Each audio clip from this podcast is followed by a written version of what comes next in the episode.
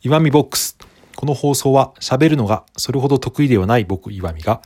自分の配信、音声配信をしていて気づいたことや喋りを上達させるための試行錯誤なんかを配信しているラジオです。これから音声配信を始めてみたいという方や発信力を高めていきたいという方の参考になりそうな内容を多く話している番組です。よろしくお願いします。はい、えー、5月の6日えー、連休の最後という方も多いんじゃないでしょうか。いかがお過ごしでしょうか？こんにちは。えー、僕も、えー、最後の連休ということで、今日はあまり天気が良くないのでほ、ほとんど今、家にいて、まあ、子供と遊んだり料理したりとかですね、そんな風に過ごしてましたが、皆さんはいかがでしょうか？それで、えー、今日話してみたいことというのはですね、またこれ、えー、音声配信に関することを今日話してみたいなと思うんですけど、それが何かというと、えー、重要なことはですねこっそりと言う方がいいのかなとそんな話をしてみたいと思います。これはどういうことかというとですねその話配信とか話の中で自分が本当にですね大事だと思って伝えたいと思ってることは、うん、例えばタイトルとかでは言わない方がいいっていうことなんですがうん、こっそりとというとですねちょっとそういうのを、えー、その辺のことをこれから細かく、えー、説明してみたいと思うんですがまずですね、うん、重要なことは何かというのはですねここで言う重要なことというのは、うん、だ誰か誰か少数の人に深く刺さるそういう言葉というかそういう考え方みたいなことを指してます。だからですね、えー、広くという意味ではないんですよね。広さではなく深さの単位というか、まあ、数値で測れるものではないですけど深さが大きいもののこと。逆にその広さが大きいっていうのは一般的に受けるみたいなそういうことを言うと思います。なのでここで言うのは広さではなく深さのことです、えー、そういう深さの大きい可能性がある言葉というのは、うん、あまりですね。そのえー、前面に持ってこない方がいいと僕は思ってるんですよね。それはなぜかというとですね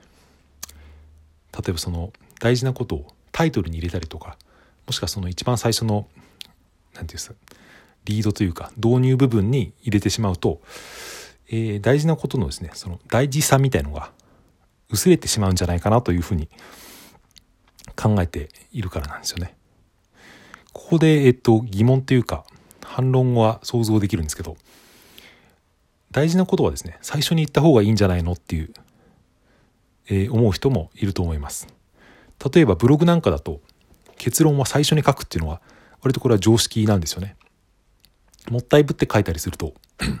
結局読まれずにですね、えー、その途中まで読まれずに離脱されてしまって、えー、そのまま目に触れずに終わってしまうっていうのが当たり前なので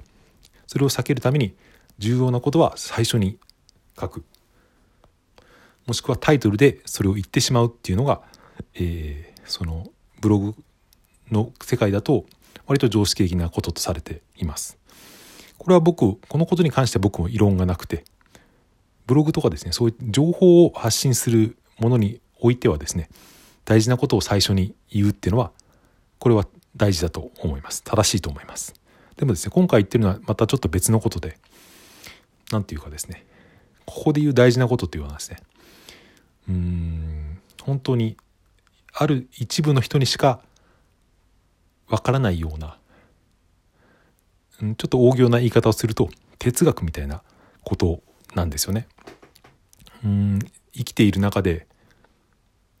ちょっと発見したこととか個人的な発見とか、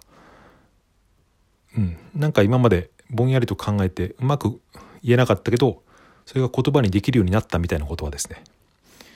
これはツイッターとかでも多分言えると思うんですけどそういうことをですねえー、ってあんまり刺さらないんですよね多くの人には。たまに分かる人がいるぐらいのことで。うん。それで僕はですねこの音声配信今僕はラジオトークやってますけど音声配信で、うん、そういうことを喋って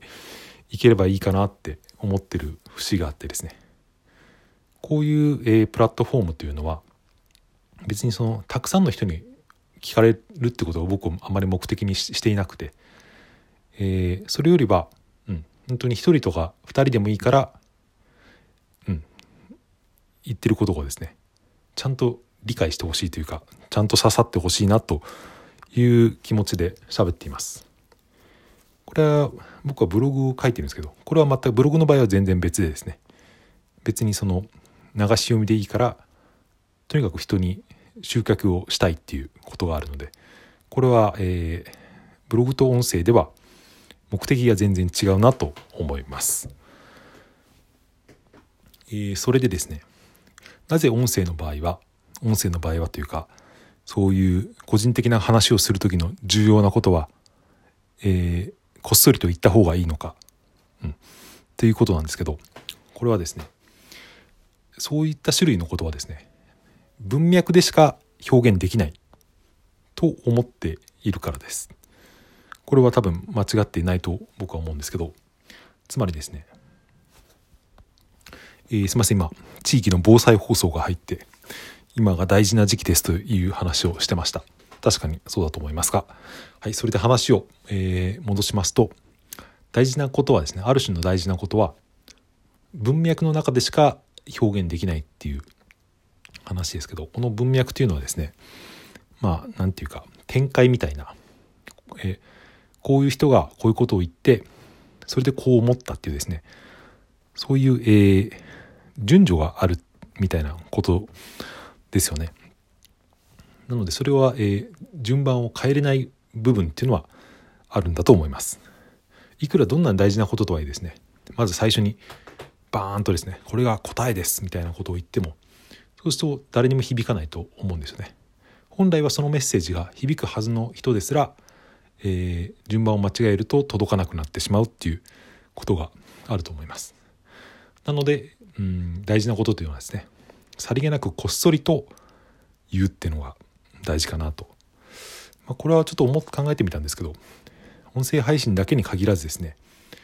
通の一般のコミュニケーション1対1のコミュニケーションとかでも大事なのかなと思いました。うん例えば例えばこれは難しいですねうん、言わない例えばはなしにしますけど、うん、何か相手にですね分かってほしいようなことがある時に、うん、ものによっては、うん、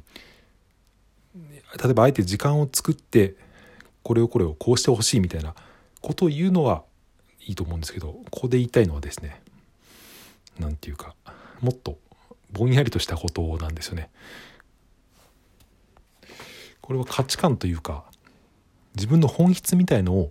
相手に伝えるっていうことかなと今喋ってて思いました自分が自分で気づいた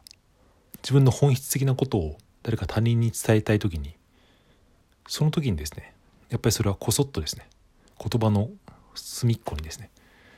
小声というわけではなくてうん。やっぱりさりげなくっていう。別に分かっても分かんなくてもいいんだけどっていうですね。多分そのそういう伝え方が一番伝わるっていうふうに僕は思っているんですよね。うん、これはちょっとまだ、えー、ちゃんと言語化できてない部分があるし、まあ、これも重要なことなので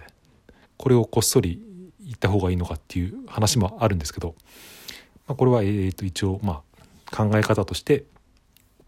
大事なことはこっそりとっていうことですね。えー、そんな感じの話でした。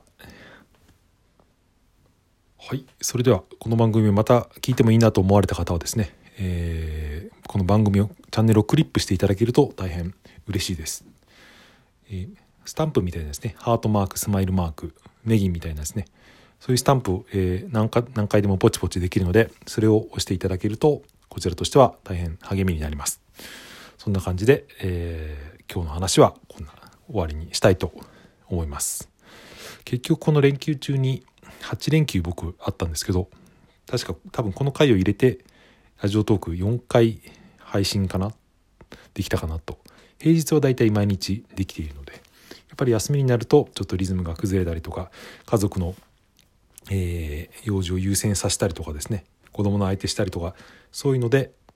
えー、すみませんまた中断が入りました、えー、実はですねさっき後ろでパンを焼いていてそれが出来上がったので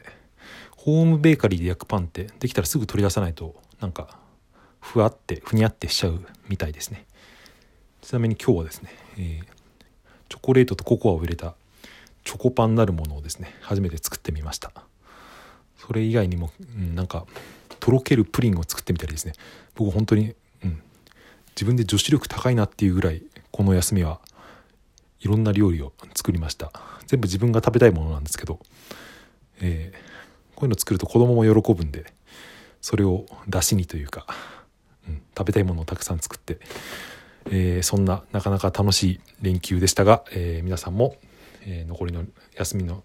時間を楽しくお過ごしいただければと思います。それでは最後まで聞いていただいてありがとうございました。さようなら。また明日。